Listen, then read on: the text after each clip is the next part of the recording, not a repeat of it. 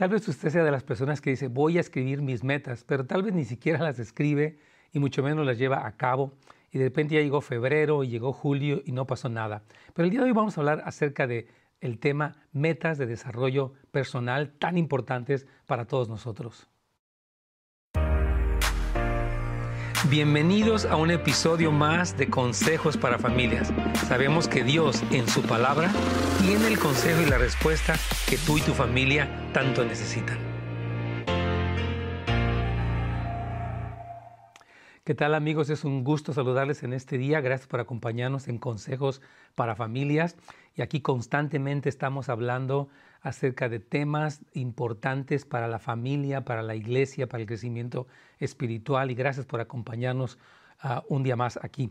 Y bueno, si usted es cristiano, obviamente usted tiene metas en su vida y la meta máxima que tenemos es ser como Cristo, porque Él es nuestro ejemplo, nuestro modelo a seguir.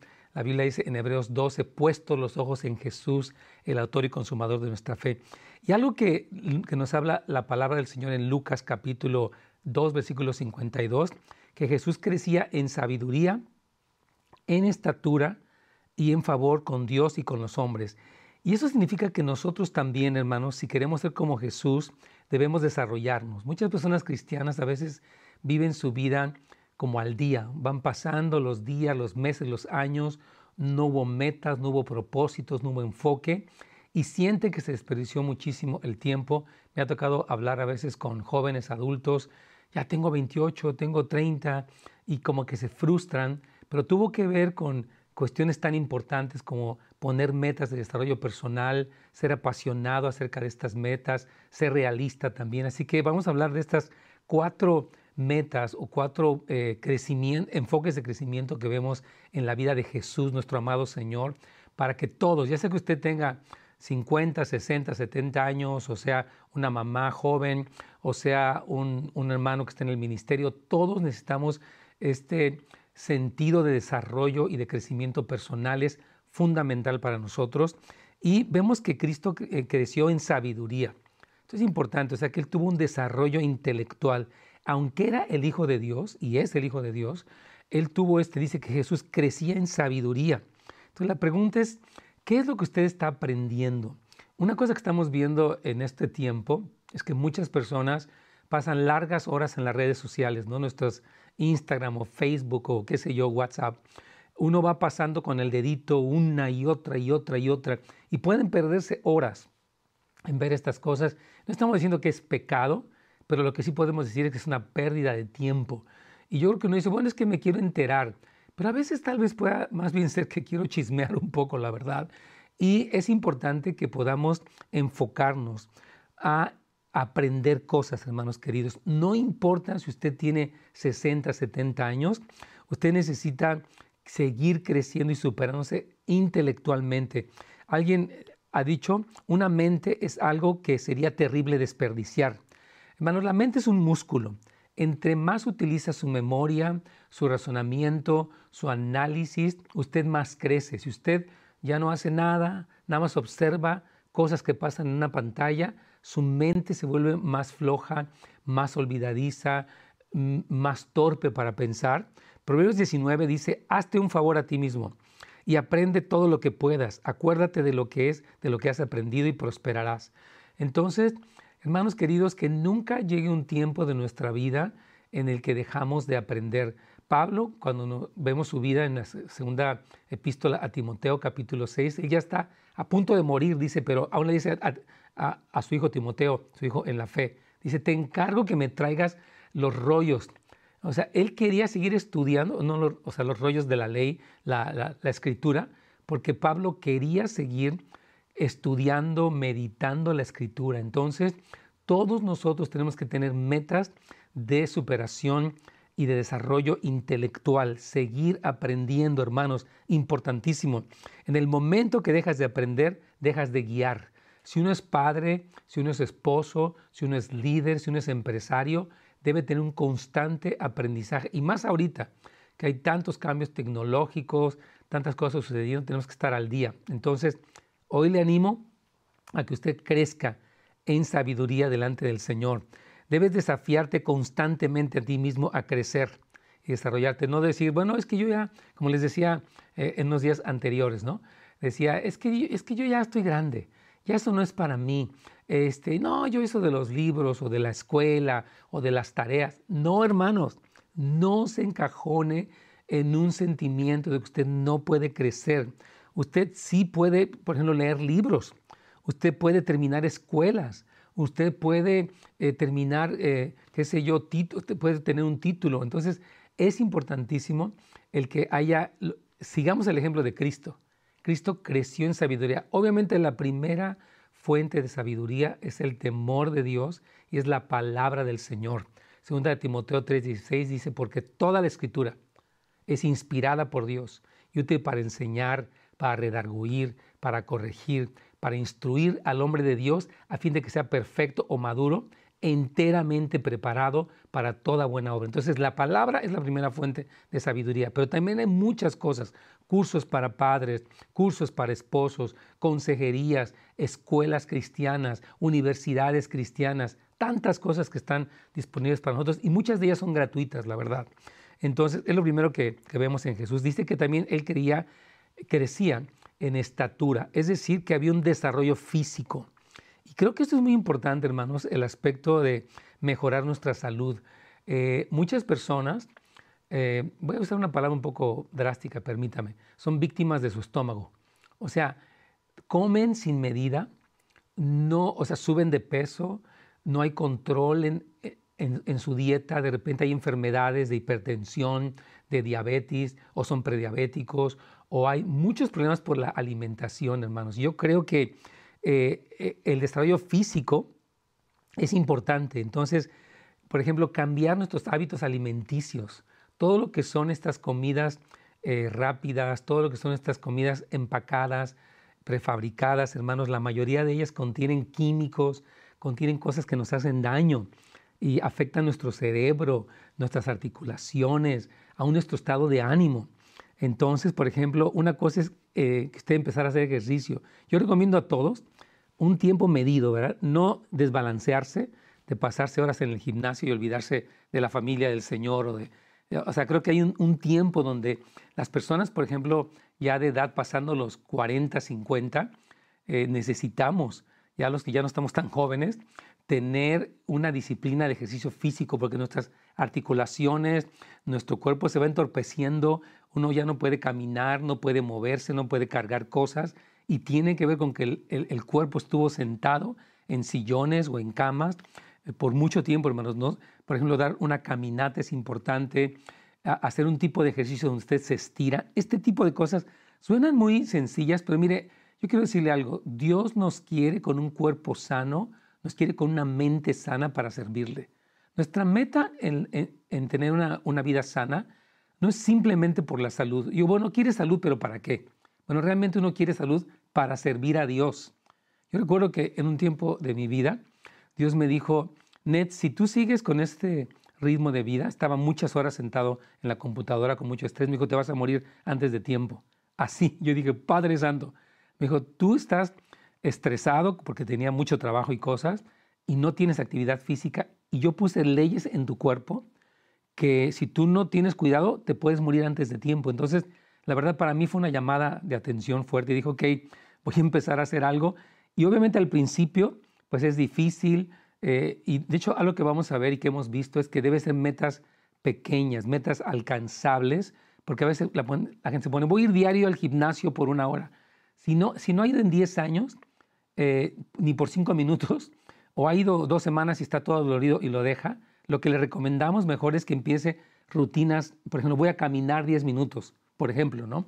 Porque eso es importante. Bueno, antes de continuar, queremos rápidamente dar el número telefónico para que ustedes puedan comunicarse. Estamos aquí en vivo y puede hablarnos. El número es 1-877-711-3342. Repito, 877-3342. Y también pueden dejarnos sus preguntas, ya sea en nuestro canal eh, de YouTube de Pastor Nets Gómez. Usted puede ir al canal de YouTube, YouTube, busca Pastor Nets Gómez y ahí está nuestra página y ahí puede ver nuestros videos, pero también puede vernos en vivo. Si usted se suscribe, le puede llegar una notificación cuando empiece el programa y usted puede vernos y ahí mismo puede poner su pregunta y también en nuestra página de Facebook usted puede eh, pues conectarse con nosotros, preguntarnos, comentarnos. Me han dejado a veces cartas largas, amén. Las leemos, yo quiero decirle que leemos todas las notas que nos dejan tanto en Facebook como en YouTube para poder atender sus preguntas y sus inquietudes. Y también les quiero recordar por último que tenemos el sitio de internet de su servidor, netsgomez.com, donde usted puede comunicarse con nosotros, puede ver los cursos que tenemos disponibles, los materiales gratuitos que hay para todo el público, así que le animamos que también pueda eh, tener acceso a esos recursos en netsgomez.com. Entonces estamos hablando de, Cristo, cómo es que Él eh, creció, dice la palabra, es el testimonio que da la Escritura, primero en sabiduría y después en estatura. Y estamos hablando de, la importancia del cuidado físico sin llegar a un extremo, pero algunas personas eh, viven así, con un deterioro físico y no está bien, hermanos queridos. Entonces, algunos simplemente piensan en estar feliz, pero a veces están amargados, tienen muchos problemas y necesitan atenderse. Hay personas que dicen, no, yo no voy este, al doctor, como que huyen una realidad. ¿Creen que vivir en la negación es mejor que atenderse? No, yo mejor no voy porque para que me digan que estoy mal, mejor así me quedo. Digo, Dios mío, hermanos, eh, tenemos que poder atendernos. Mire, este cuerpo que tenemos es el templo del Espíritu Santo y Dios quiere que lo cuidemos. Entonces no podemos ser descuidados con algo que no es nuestro. Nuestro cuerpo le pertenece al Señor. Si la Biblia, somos, somos hechura suya, creados en Cristo para buenas obras. Muy importante. Ahora, otra cosa que vemos aquí en la que Cristo creció es en el favor con Dios. O sea, habla del desarrollo espiritual. Es algo muy importante. Mañana vamos a estar hablando un poco de cómo crecer en la oración. Y es muy importante, o sea, cómo puedes profundizar en tu relación con Dios, en tu vida cristiana, si vas a la iglesia, y cosa que debemos hacer, es fundamental la conexión. Escuche bien, por favor. Nuestra conexión con una congregación local es importantísima, la nuestra y la de nuestros hijos. Yo quiero enfatizar la importancia de que conecte a sus hijos desde que son niños, preadolescentes y adolescentes, con la comunidad, porque la, la, iglesia nos permite reforzar nuestros valores. No solamente una mamá hablando del niño del noviazgo, sino es una comunidad que abraza los valores del reino. Entonces, este aspecto de conectarnos, no nada más en línea, sino físicamente, y no solamente llegar el día domingo o el sábado o el miércoles, sino poder conectarnos con los líderes en las células o grupos que haya, no sé cómo lo llamen, en las diferentes iglesias, es fundamental. Entonces, nuestro desarrollo espiritual, nuestro crecimiento, hermanos, es fundamental. No podemos quedarnos estancados en testimonios del pasado, qué bueno que usted tuvo testimonios de sanidades y de su vida pasada, pero Dios quiere darnos testimonios nuevos, frescos, aventuras en el reino, cómo el Señor nos usa, nos habla, nos transforma, vemos milagros, etc. Entonces, el desarrollo espiritual que Cristo tuvo, porque dice que Él crecía en favor con Dios, en esa estatura delante de Dios, y yo quiero animarle que piense qué cosas voy a hacer este año que van a hacer la diferencia en mi crecimiento espiritual. No voy a ser pasivo, no voy a ser indiferente a mi crecimiento espiritual. De hecho, mañana vamos a hablar un poquitito de cómo podemos asignar tiempos de oración, de leer la palabra orando, de, hacer como un, un diario donde tenemos este registro de nuestra historia con Dios. Hermanos, amados, el crecimiento espiritual es fundamental. Dice la palabra en tercera de Juan, amado, está hablando Juan, pero es el Espíritu Santo, yo deseo que seas prosperado en todas las cosas y que tengas salud así como prospera tu alma.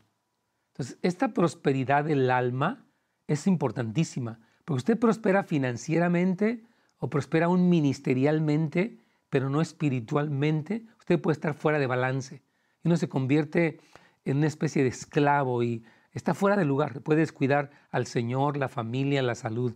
Entonces el crecimiento espiritual es súper importante. Tal vez, por ejemplo, usted no se ha bautizado, tal vez usted no diezma, tal vez usted no asiste a un grupo pequeño, tal vez usted nunca eh, este, ha predicado el Evangelio. Hermanos, este es el momento en el que el Espíritu Santo está despertando a la iglesia. Dice el Señor, así alumbre vuestra luz delante de los hombres para que vean sus buenas obras y glorifiquen a Dios. Este es el año, hermanos, en el que Dios quiere que nosotros despertemos para, para ser instrumentos en una sociedad que está quebrantada, en tinieblas, en oscuridad, en confusión, en pecado, en rebeldía, en apatía, en indiferencia. Hermanos, esta es nuestra hora. Entonces, este crecimiento es importante. Empiece a programar. Hay gente dice, no, pero es que ya la verdad, ya, ya me acomodé aquí, ya me da flojera ir. aparte me da esta pena y la gente no me cae bien. Este tipo de excusas nos atascan, nos estancan en lugares donde nos quedamos ahí por años, hermanos. Mire, yo voy a decirle algo. No porque pase el tiempo uno progresa. El progreso espiritual, lo que estamos hablando el día de hoy, físico, no ocurre porque pasa el tiempo. No es por osmosis, no sucede automáticamente. Tiene que haber una intencionalidad, una disciplina, un enfoque. Y Dios quiere eso, mis hermanos. Yo quiero animarles en el nombre de Jesús de que esta es nuestra hora de poder brillar con la luz de Cristo. Otra cosa que vemos aquí en la vida de Jesús también es que él tenía favor con los hombres. Y esto quiere decir que había un desarrollo en sus relaciones humanas. Cristo no vivió aislado en un cerro allá arriba, no vivió desconectado. Dice la palabra que era conocido incluso. Entonces, el desarrollo en nuestras relaciones humanas es súper importante. No se trata de ser solamente, de pensar en mí. Se trata, nuestra cultura actual es, muy egocéntrica y narcisista, pero Dios quiere que pensemos en los demás, que crezcamos en nuestra relación con nuestra esposa, con nuestros hijos, con nuestros hermanos, con los empleados, o usted trabaja en una empresa. El desarrollo personal en cuanto a crecer eh, pues, en, favor con los hombres es súper importante. Hermanos, Dios no bendice el egoísmo, Dios no bendice la apatía, Dios no bendice. Mire, algo que, yo pienso que nos sucede mucho a nosotros, al, ser humano, es la ofensa. O sea, la persona está ofendida, es que me hicieron, es que me dijeron, es que... Y mire, hermano, dice la Biblia, quita de tu corazón toda contienda. Dice que Pablo dice que quiero que los hombres levanten en el lugar de oración manos santas sin ira ni contienda. O sea que, hermanos, yo le quiero animar, de hecho es algo que, que vamos a hablar después, a soltar todo tipo de ofensa, amargura, resentimiento, mal recuerdo, traición, etc. Hermano, este es el tiempo, porque a veces nos quedamos en una especie de desconfianza.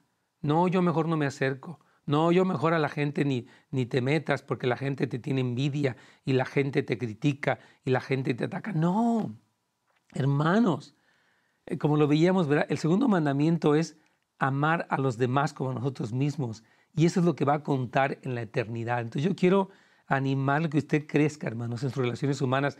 Si usted está, por ejemplo, tiene un matrimonio difícil, tal vez usted es cristiana, su esposo no es cristiano, sus hijos no son cristianos, y usted está viviendo ahí, usted tiene que crecer. ¿Cómo puedo, como cristiano, relacionarme más? Ayer una persona me decía que ella está en su casa y que la mayoría de su familia no es cristiana y la atacan y le critican y y, ella reacciona mal. Le dije, hermana, este es el tiempo, usted va a cambiar.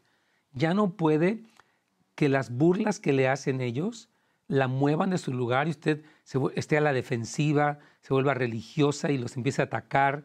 Mire, si ellos están hablando mal del Señor, de la iglesia, de la Biblia, de los pastores, no sé yo, acerca de qué, usted diga, Señor, perdónalos. Señor, revélales quién eres tú. Señor, ayúdalos que conozcan tu amor, no decir, es que ¿por qué dices? Y convertimos sus ataques en algo personal. Mire, Dios se sabe defender bien solo. Entonces, yo quiero animarle que usted, cuando ve personas antagónicas en su vida, no se ponga el tú por tú.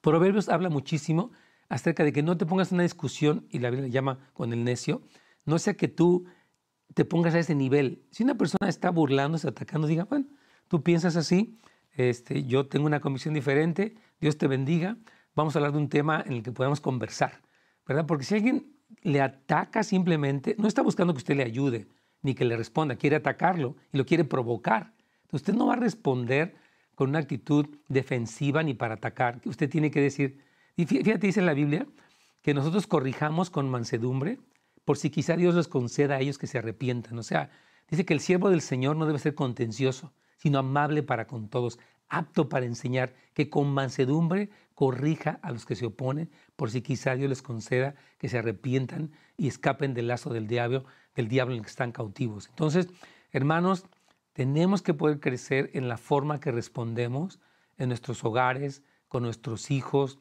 eh, aún los que están siguiendo la, agenda de LGBT o aún los que están siguiendo las causas pro aborto o las causas del mundo, tenemos que tener mucha gracia. No estoy hablando de tolerar el pecado, estoy hablando de ser sabios. Fíjate, en 1 Pedro 3.15 dice, sino santificad a Dios en vuestros corazones, estando preparado para presentar defensa con mansedumbre y reverencia ante todo aquel que demande razón de la esperanza que hay en vosotros. Dice que habla de mansedumbre y reverencia. O sea, no vas a responder a una provocación. Entonces, si usted quiere ser una persona bien balanceada, necesita incluir estas cuatro áreas en su vida. No solamente lo físico, no solamente lo espiritual, obviamente hay más cosas, no solamente lo relacional, sino todos estos aspectos que vemos que Jesús creció, repito, en sabiduría, o sea, un desarrollo intelectual y un desarrollo en el temor de Dios, en en, el desarrollo físico, en estatura, en un favor con Dios, hablaba de la relación que Jesús tuvo con su Padre, y número tres, este favor con los hombres, este aspecto relacional que es tan importante en nuestras vidas. Mire, se ha dicho esto, ¿no? que si una persona tuviera éxito, dinero, casas, carros, pero estuviera solo, aún sería un perdedor y un fracasado, porque nadie puede disfrutar las cosas sin nadie alrededor.